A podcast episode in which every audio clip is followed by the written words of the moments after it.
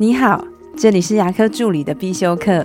今天要必修的是牙科助理的职业化养成术，忘记现在的能力。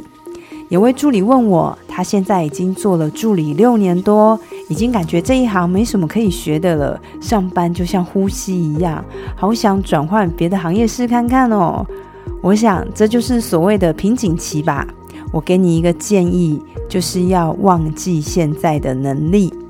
我们太容易沿用过去的经验来看待现在的事情，一旦如此，长期下来，我们就会被我们自己旧有的思维给困住自己。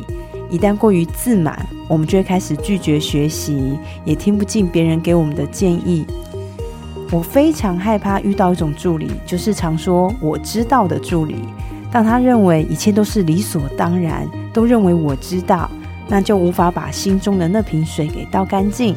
既然没办法倒干净，当然也没办法倒进新的观念跟想法进去。牙科是学不进也学不完的。至少我跟我认识的学姐，她在牙科工作已经快三十年了，到现在还在一直保持学习。所以问题并不是牙科有什么可以学的，而是应该忘记现在自己的能力，把自己适度的归零。